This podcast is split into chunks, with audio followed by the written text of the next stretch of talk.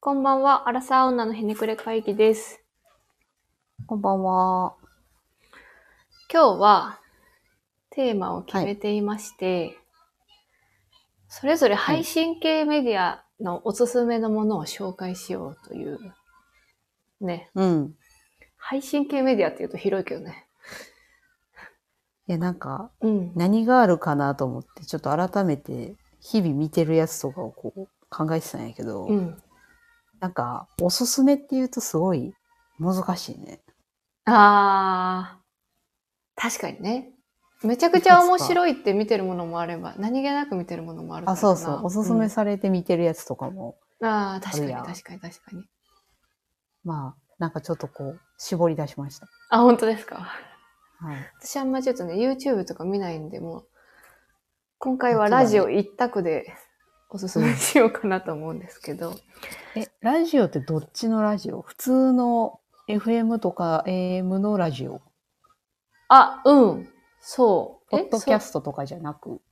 なんか今、その、え、AM とか FM のやつがポッドキャストでも聞けるよね。うんうんだ。からなんか、その、どっちかなんていうのえっと、あの、ラジオ局が作ってるやつか、ああの、普通に、ポッドキャストとかから配信してる。えっとね、2個は、えーラジオ局が作ってるやつ。で、ああ、なるここほど。は、ポッドキャスト専、ポッドキャストのみかな。ポッドキャストあーチャンネルはい。かな。うん。はいはい。で、えーっと、まあ、そのラジオ局が作ってるやつが、両方芸人さんのやつなんですけど、うん。まあ、前もちょっとちょこっと言ったことあるかなと思うんですけど、一個がハライチのターン。ああ、言ってたね。そう。で、もう一個が、 ダイアンの、えっとね、はいはいはいダイアンの東京スタイルっていうああ、タイトル、番組。タイトルが、なんか、東京入ってるのに 大阪感が拭えてないよね。多分ね、それ、それを逆に多分売りにしてるというか、うんそう。もともとあの、夜な夜なっていう番組が大阪でやってたんやけど、それが終わって、それから東京スタイルっていう風に、東京のあの、ラジオの方に変わったんやけど、うん。なんかその、おしゃれな音楽を入れたり、おしゃれなテーマを考えたり、みたいな感じのネタをずっとやってるような感じ。ああ、はいはいはい。確かに、東京もついに進出されてうん、結構、結構番組出てるもんご活ね、躍テレビ。ですもんね。うん。いやよくね、見る。なんだったかなで、雑誌のポパイかなんかだったかなえ、ポパイって今もある東京カレンダーじゃん。いや、あ、じゃなくて、なんこかのね、間出てて話題になってたけど。あ、ほんまなんかね、あの、ファッション系の、もうおしゃれ系の雑誌に、今東京のラジオこれ聞きみたいなのに入ってたらしくて。あどんそうなんやどんな層が聞いてんねんって いう感じやってんけど。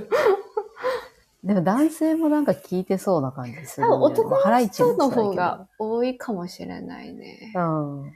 で、芸人さんそそううねお笑い芸人のラジオで自分の中でこう決めてる軸があって、めっちゃラジオ好きやん。 なんか一通りは聞いてみたのよ。なんか何、どの人が面白いかなと思って。で、うんみんな確かに面白いんやけど、やっぱラジオになると下ネタが多い。これがあー一つ軸で、下ネタが過激すぎない。あー。あるかも。はい。う。そう、そう。結構ね、なんだっけな。有吉の、なん、なん、ちょっと番組忘れたんだけど、とか、おぎやはぎとかになると結構こあー濃い感じはいのはいはい。内容があるから、ちょっとそこは省いてて、で、なんか、かつ、あの、一回聞き逃しても全然追いつける。何本ぐらいなえああいーうのって。と、ハライチのターンは本編が60分。で、それからアフタートークはポッドキャストとかで配信してる。そうけ結構長いかへな。ーまあでも多い、多分60分ぐらいが多い。おー。で、はいはい。多分ダイアンの方が、なんだっけな、30分かな。あ短いね。 そうなんや。うん逆にそう。めっちゃ短くて。うん。でもなんか、こう、大阪の時にやってた、その、夜な夜なから聞いてる視聴者、えき、リスナー的には、うん夜な夜なはすごい長くて、 なんかすごい、だらだら喋ってた感があったから、ああ、 30分ぐらいる。すごい、まあ、ちょうど面白い。で、プラス、おまけトークが、ポッドキャストで配信、もう配信されてるみたいああ、な。なるほど。感じそういう感じなんや。そう、なんです。で、まず、ハライチのターンの良さは、あの、それぞれが、今週あったエピソードトークみたいなのを、ちゃんと考えてちゃんと持ってくるのよ。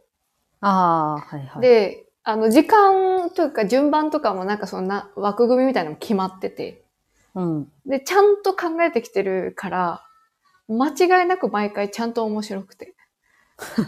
おしかもその内容が一部のコアなリスナーにしかわかんないようなものではなく、はいはい。例えば澤部さんであれば、なんだろう、あの、先週末家族で映画に行った話とか。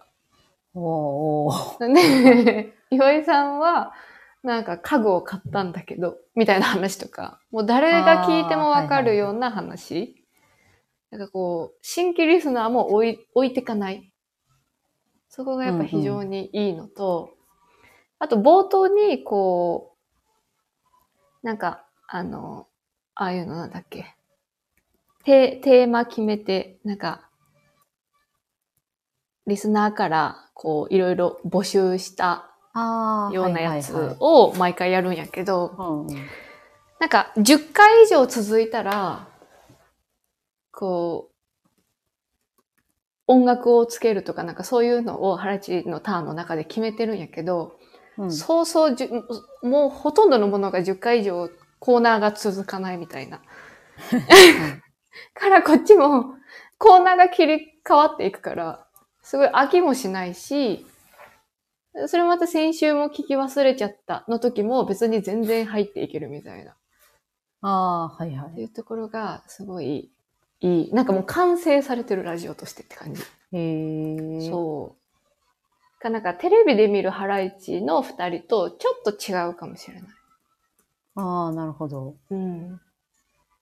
そうよね。もともとハライチ好きやったもんね。山口が。あ、でもね、多分ターンで好きの、より好きになったかな。あそう。なんかこうテレビで見れない岩井さんの面白さとシュールさ。あ。ああ、でもなんかそのイメージがある。あ、そんそなう。詳しくないけど。あんなキャラですごいこう、なんだろう、きつめ毒舌っぽいやけどめちゃくちゃアホとか。 なんか、ああ、はいそはう、い。そういう面が見えたり。ただ一個ちょっと悲しいお知らせが、大阪では聞けないんです。あ、そうなんや。そう、ね、へーネット局的に。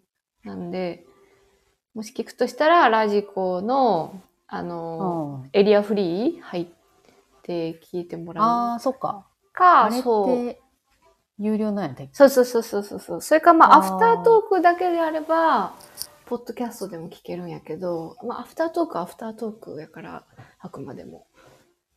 っていうのがありますが、ぜひ、ネット局に入ってる人は聞いてほしい番組ですね。で、かなんか未だにうん、聞けへんやつがあるっていうのがなんかちょっと不思議よね。確かにね、こんだけポッドキャストとか Spotify でも聞いて、うん何何でも聞けるように。なんなら渡辺の、渡辺直美のアメリカのラジオでも聞けるのにね。うん、なん か、そうね。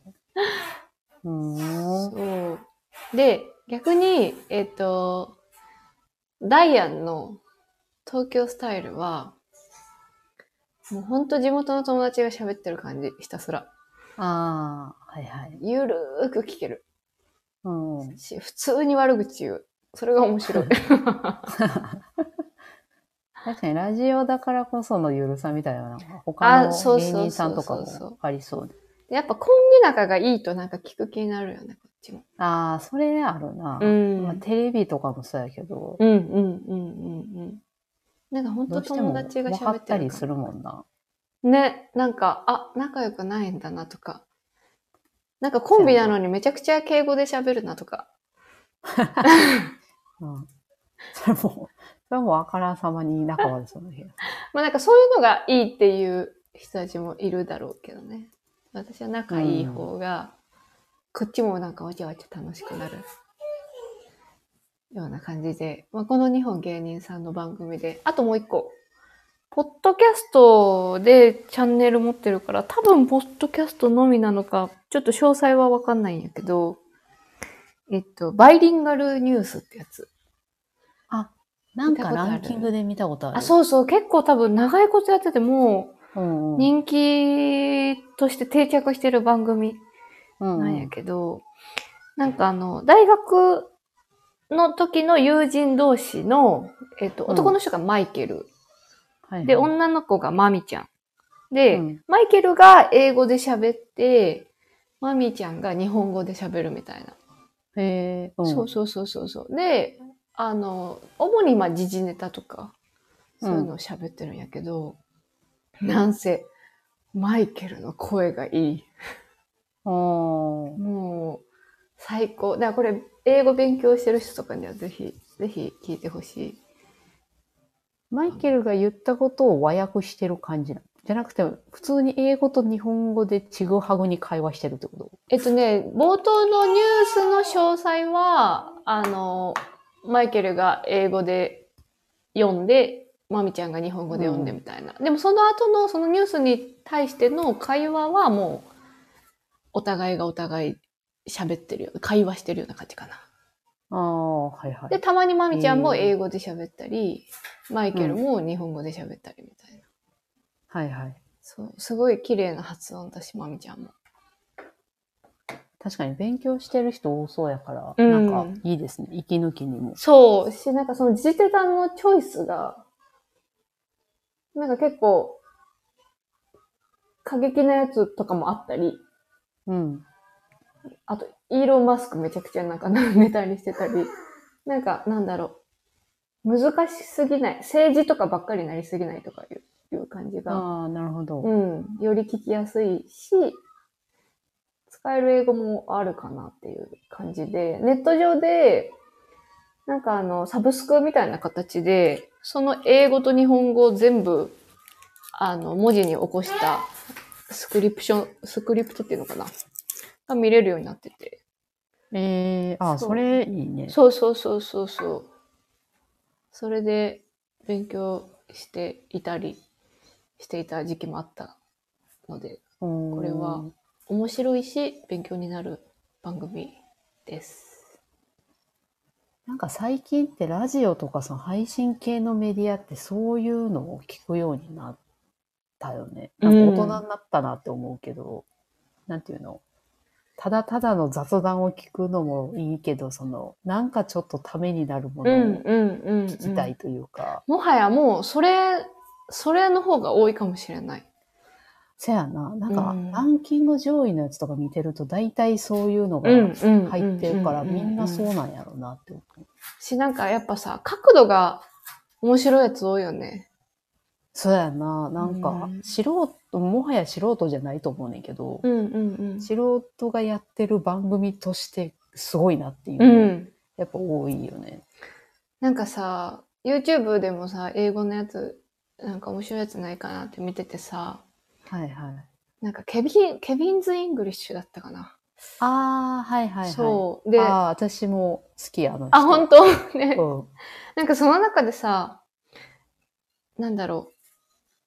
カタカナでそのまんま、こう読んだら、英語通じるみたいなはいはいはい。放送があって、確かになんかす、すごい、それ、それ覚えたらいいんじゃねみたいなぐらい、なんかためになって、ああ、ネイティブに近いカタカナになってる。そうそうそうそうそうそうそあう。ーで、それはいをはいただ、英語喋れない、あの、3人の中の1人の男の子が、ただカタカナを読むだけなんやけど、うん。はあ、通じるよ、みたいな。いは学校教育これでいいんじゃないかって思うぐら いの内容い。だいった。や、せやな。うん、な面んか白こかのった。年になって、英語を喋れてないこの実情から考えると、うんあの学生のあれは何だったんだ無駄じゃないと思うけど、何やったんやろってう思うけどんねえひたすら関係代名詞っていう言葉覚えても何の意味もなかったよね正直、覚えてないな。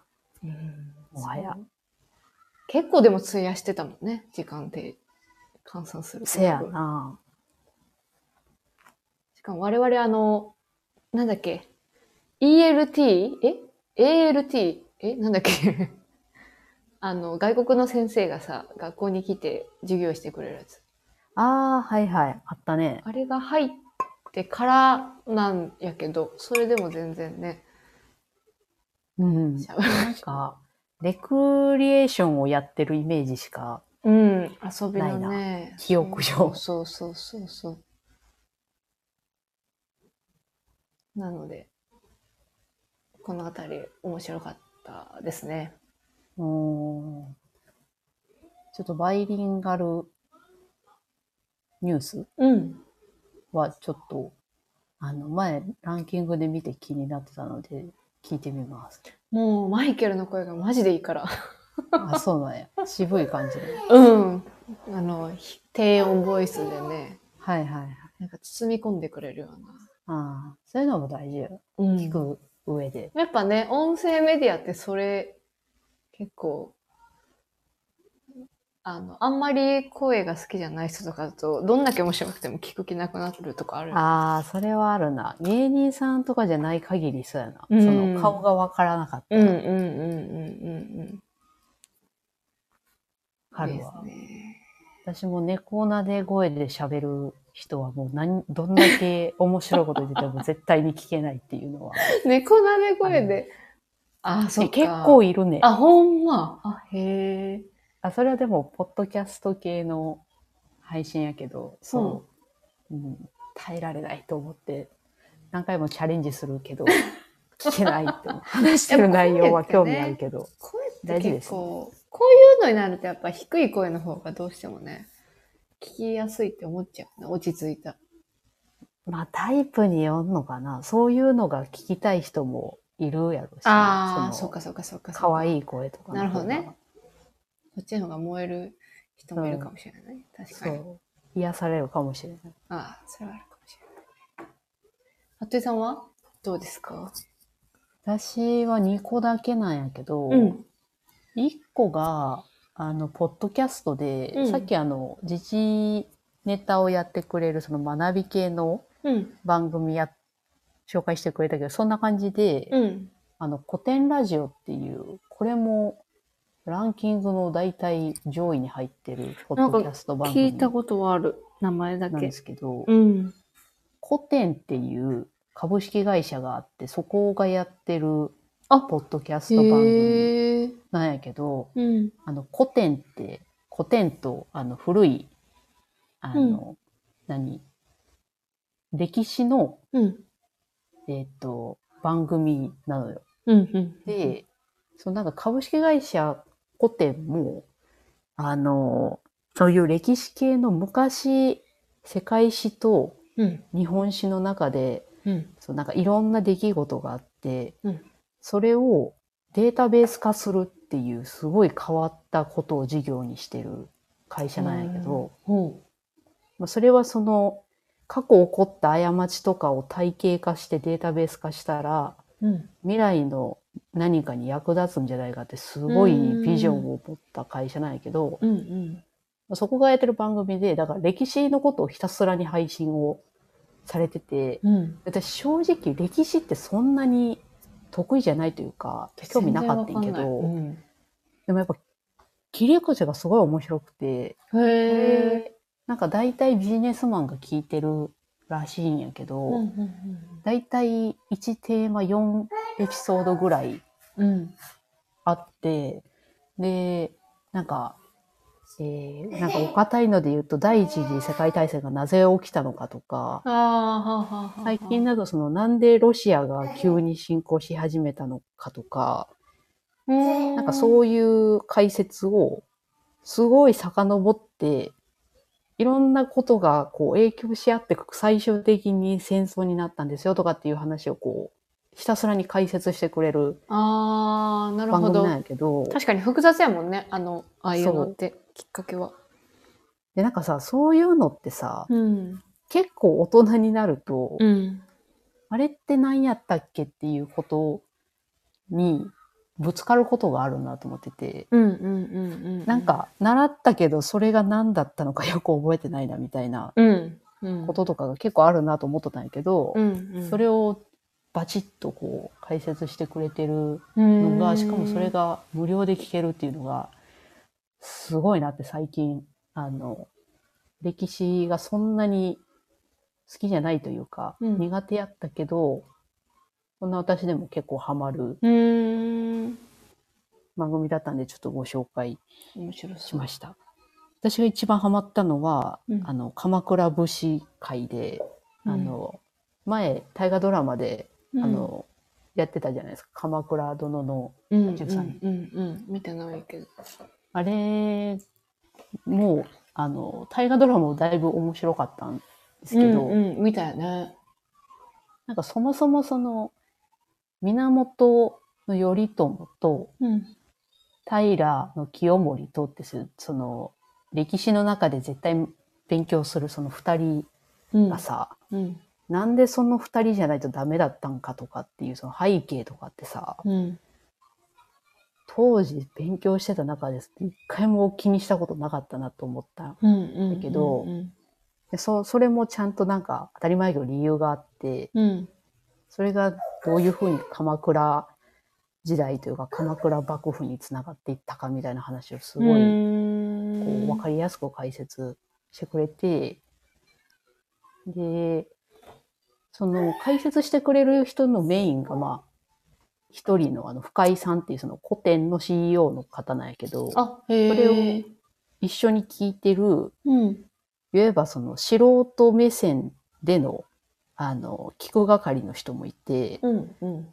その人もすごい賢い人やなと思うんやけど、うんまあなんかその人がいることによってちょっとその、なんていうの、お堅い感じじゃなくて、こう、フランクに聞けるへえ。ような雰囲気になってて、なんか、タイトルだけ見ると、うん、結構重いなと思うんやけど、うん。うん。うん。続きが気になる感じで、毎回終わって、気づいたら全部聞いてるみたいなうーん。のがあったので、これ、あの、勉強というか、普通の一般常識としてなんか学びたいなっていう人は、ぜひ、あの、通勤、私は通勤の時に聞いてるんですけど、うんうんおすすめですね。うん面白そう。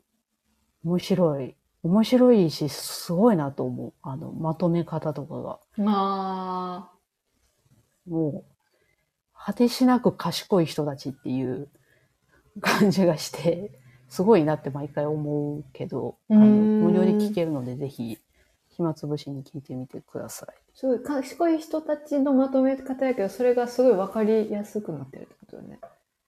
せやな、全な然んか詳し、くない人賢いだってもからこそできる、素人に対しても分かりやすく説明できるっていう感じで、あの、ただただすごい番組だなと思う。思いました。確かに戦争の背景、今回のロシアとウクライナの背景、ネットで検索してもなかなか難しくて入ってこなかったもんね。なんか、一個の記事でさ、うん全部解説できるわけないうんやんかうんだからなん、か、芋づる式にいろいろ調べていかないとわからんのやろううんなうんそうそうそう、そんな感じ。のもあるし、過去に、なんかあ、じゃあ将こ来れさなんでだみたいな。うん。そうね、なんか、将来さ、うん親になってさ、うん子供に聞かれた時とかに、いや、そうよ。わかんないってなるのが結構恥ずかしいなと思ってて、それに、まあ、そ備えるというか、まあ、そもそも知りたいっていう気持ちもあったんやけど、うんうんすごい、あの、そういうののなんか、出だしとしてはいいなと確かに。思いましたね。いいですね。はい。ぜひ、1本60分ぐらいあるんですけど。おお結構なボリューム。はい。でも、あの、聞いてるとあっという間に、あうんの、やっぱおもろいので、あっという間に時間が過ぎるんですけど、ちゃんと聞いてないと、本当に理解できなくなるの で、確かにあの、なんか確かにやりながら聞くっていうのは、私の頭では無理うんにした。なんか仕事しながら聞くとかはもう絶対にできない感じなるほどのね。ラジオなんやけどおすすめです。はい。はい。でもう一個が、うん。全然違う、普通の、なんていうかな、気分転換系のうん。あの配信なんですけど、うん。 YouTuber の人で、うん。えーっと、なん、正式名称がすぐ出てこないんですけど、ミサポンヌさんっていううん。方がいて、はい。なんか私、特にその人のファンとかじゃないんだけど、なんとなく毎回追いかけて見てしまってるなっていうほう YouTuber の人なんですけど、へえ。ミサポンヌ独身 OL 婚活日記っていう、Vlog、へー、うん Vlog じゃないな。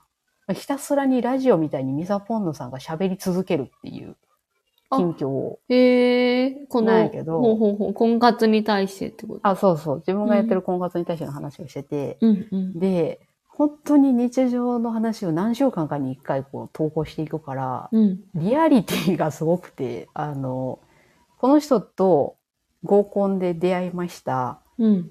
なんかいい感じになりました。うん。ちょっと、あの、連絡が途絶えました、どうしようみたいな話から、うん付き合えました、付き合ってしばらくしたら、なんか、彼が、あの、海外に仕事の都合で行かないといけなくなりました、遠距離になりました、みたいなのを、その、リアルタイムにずっとこう投稿されていく、ねやんか。へえ。なんかそれが、うん。そういう人って結構いると思うねんけど、配信してる人ってう。んうんうんうん。なんかミサポンヌさんは絶妙に面白くて、あなんかちょっとこう、しかもちょっと心配になるとい うか、多分同世代やねやんか。同世う代、んちょっと下かな。うん20代後半ぐらいなんやけどあ。、うん。頑張れって毎回思いながらも、なんか、そのリアルタイムに追いかけてると、あ、彼氏と別れちゃったんだ、残念みた いな。 そう、今、今そのターンになってるんやけど、ええ。顔出しはしてるのしてない。してない。へえ。。声だけうん。で、なんかそのずっと気になってた遠距離の彼うん、と最近そのお別れをしないといけなくなったっていう展開があって、うんうん。それがそのリアルタイムにさ、全然編集とかもしてるからリアルタイムじゃないんやけど、うんうんうん。気持ち的にリアルタイムにそれを知って、私もちょっとガーンってなるっていう、うんあまたちょっと結婚が、 結婚が遠のいてしまったねみたいなのを、こうちょっと、なんていうの友人じゃないけど友人的な目線で見てしまう。ああ、なんだろう、応援したくなるタイプの人ってことそうやね。なんかう、んそういう系のチャンネルとか、うんまあなんかうんうん SNS のアカウントをうん。他にも見たことはあるんやけど、うんうんうんうん。結構、なんていうのかな、応援したくなるレベルまでいかないというか、うん、そうやなんねか。あんまり感情移入したことはないかも。なんかちょっとイラッとして終わるっていうのが多かったけど。そう、どちらかとそったらそっちが多いよね。なんかミサポンドさんは、うん。すごいなんか多分真面目な人で、なんで YouTube やってんだろうって感じなんやけど、はあ、はああはの、なんかその、彼氏と喧嘩しましたとかってなった時もあ、、うん。その、コメント欄とかでさ、めちゃくちゃなんか誹謗中傷書かれたりするやん。YouTube とかってさうんうんうんうん、でも誹謗中傷までいかんまでも、厳しいコメントとかもさ、ああったりするやん。うんうんでもなんかそれを真面目に、そっかと思って、うん。そそれに対してまたコメントしたりとか、 うんその、動画内でしたりするんやけど、うん、なんかその辺のなんか、なんていうかな。素直さみたいな。真面目さうんと素直さがすごい伝わってくへるえ感じがすごく好印象だなと思って、なんだかんだずーっと聞いてるんですけど、 初めて聞いたな、メサポンの。面白い。面面白いって言ったらあれやけど、あの、彼女はすごく真剣に婚活をされてると思う、思うんですけど、思うんですけど、面白いですよね。聞いてる側からすると。この、古典ラジオと、独身 OL 婚活記録っていう全然違うチ本当だね。ャンネルを今は追いかけてよく聞いてますね。へえー、気に応な援してる。あげてください。ミサポンドさん。そうよね。あんまりこういう系のやつ、イラってしちゃうよななんか、そうイラッとする。我が強いからかな、みんな。あ、そうやね。なんか、そあの、一方向からしかさ、話を聞かへんやんか。うん、うん、うんからその、あなたはそう言ってるけど、それなんか裏を返せばこういうことやみたいなこうん。とあ、そうそうう。そう、そうあるよね。あるやん。うん、うん。けどあんまそんな感じもせず、ただただかわいそうだったりするから、 ななんるほどか、なんか YouTube 向いてないんじゃないかなとか思いながらも、ちょっとうんファンの人はすごい親身になってコメントしたりとか、えー、でも1万ま人すね超えてるから、え ?1.3 万人ぐらいフォロワーがいるから、フォロワーというかチャンネル登録者がいるってことは、やっぱ応援ししたい人たちがもうたくさんいるってことよね、世の中に。そうだよね。なんか、ミサポンのさん曰く、やっぱ婚活してる人が多いらしい。フあーァンの間では。なるほどね。一緒に戦う。一緒に頑張ろうって同志みたいなねるかもしれん。うーん、なるほどな。ちょっと、私はさすがにコメントしたことはないんですけど、まあコメントするってすごいよ ね。いや、すごいよね。あの Google アカウントで、するっていうのは、ちょっと勇気ないですけど。なんか、いいね押すのもあんまり押さないぐらいなのに、自分のアカメアント名でそう出てってコメントする勇気全然ないな。せやな。なんか、いいねしちゃうと、それ関連のやつがめちゃくちゃおすすめに出てくるようになる。ああ、そうやからね。そうやね、確かにね。あんま押さへんな。押さへんよな。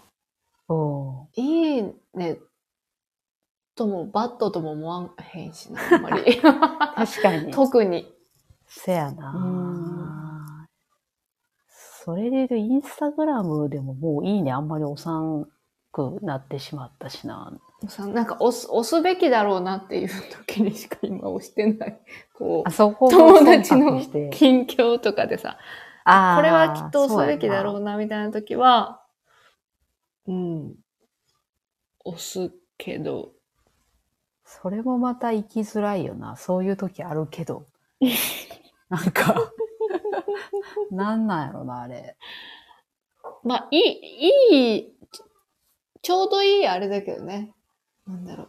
コメントするほどじゃない。ってなった時に、まあ、便利な機能ではあるんだけども。せやなうん。なんか、あの、長らくもうインスタグラムを見なくなっちゃったので、うんうんうん。あれなんですけど、なんか、みんな変わらずいろいろアップしてたりするんだろうな。どうなんだろうでも最近なんか、もううち、うちは、うちうちでなんか上げてる人が多い気がする。あそのちっちゃいコミュニティの中でみたいあ、そなうそうそう、あの、ストーリーズの緑のやつ。はいはみい。たいな。ああ、はいはいはい。グループ作って。うんうんうん。から、そどうなんだろうな。なんか、インスタグラムの良さをあんまり使わない感じになっちゃうんやろうな。日本的な感じなのかな。結局、そんな感じが、インフルエンサー以外はそうなっていきそせやな。う。うん。いや、話それたんですけど、そう、配信系のやつは、なんか、ポッドキャストか YouTube か、あとなんやろなんかみんな何聞いてんのやろなとか、あの、選びながら思ってたんですけど、ああ。あんまり、なんやろメディアが多すぎて、みんなが聞いてるよね、これみたいなのってさ。うん、なんか分散化されてる気はするよね。それこそ、そうよな。このラジオ、スタンド FM 聞いてる人もいれば、そうね、ラジオトークのアプリで聞いてる人もいるし、なんだっせけやなスなんパか、スパ、スパチャなんだっけああ、はいはっていい。投げ銭できる。あ、そう。そうそうそうとかの人もいるだろうし。せやな。なんか、すごい、そんな中でまだこのばラジオを聞いてくれてる人もいるっていうことにちょっとびっくりするんですけどい、や、ありがたいよ ね。でも、ありがたいよね、正直。うんラジオのさ、うんやってみて思ったけど、その、ランキング上位に入ってるような人たちって、やっぱりさ、うん。ラジオの構成とかけてる時間がもう全然違うあなあ、ってそ思れうはよね、な。確かに確かに。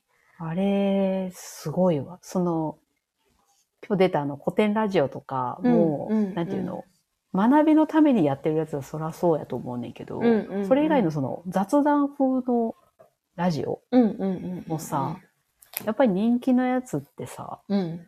ちゃんと考えて、まあコーナーしかり、準備してんだなとかうんうんうんうん。思うよね。実際配信の人たちも言ってるしね。うん。ううん。いや素晴らしいな構成にかける時間が一番長いって。ん。ね。大変よな。なんかこいやの、大我々は結構趣味 的な片手間でやってま変すそけうだど、ね。そうだね。趣味の延長でやってるよね。なんか何事も極める人はちゃんと極めてんだなって、うん。なんかこういうのを聞いてると思いますね。やっぱそれでね、食っていこうとしてる人たちはやっぱせやな。違ったりするよね。まあ、気軽に始めてめっちゃ人気になる人もいるから、もうそれは才能だけどね。ああ、確かに。ん。普通に面白い人も。あ、そうそうそうそうそうそうそうそうそうそうそう。いや、でもなんかそういう人もでもその持ちネタが、勢いでやるネタがなくなってしまったら、また結局いろいろ考えないといけなくなるんだいろうな。や、枯渇するんだろうね。大変だよな。だからなんか、何事も続けるのってやっぱ難しいんやなとうんうん思うん。いました、ある一。定レベルを続けるのが一番難しそむずいな。途中で思んなくなったら、また離れていっちゃいそうやしう。な。言われるしね、思んなくなったって。 めっちゃ傷つきそうやな。